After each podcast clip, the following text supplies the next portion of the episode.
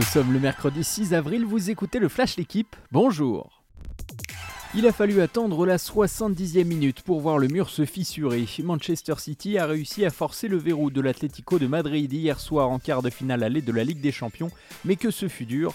Pendant longtemps, les Anglais ont buté sur la défense espagnole, arc-bouté devant son but. Le coaching de Guardiola a payé puisque l'entrant Phil Foden a offert une passe décisive magnifique à Kevin De Bruyne pour le seul but du match.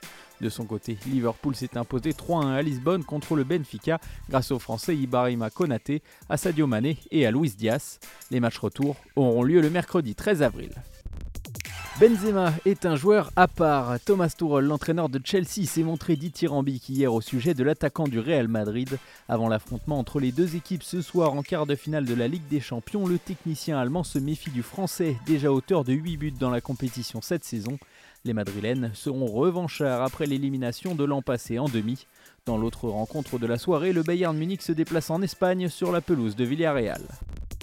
Le compteur est ouvert pour Julien Alaphilippe. Le coureur français a décroché sa première victoire de la saison hier sur la deuxième étape du Tour du Pays Basque. Au terme d'un sprint remporté assez aisément, le champion du monde a devancé son compatriote Fabien Doubet.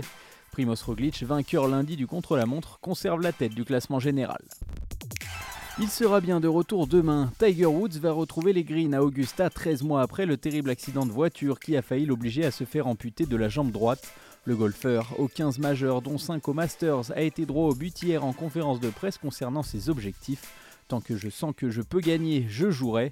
Réponse dimanche pour savoir si la légende américaine revêtira la fameuse veste verte pour la sixième fois. Merci d'avoir écouté le Flash l'équipe, bonne journée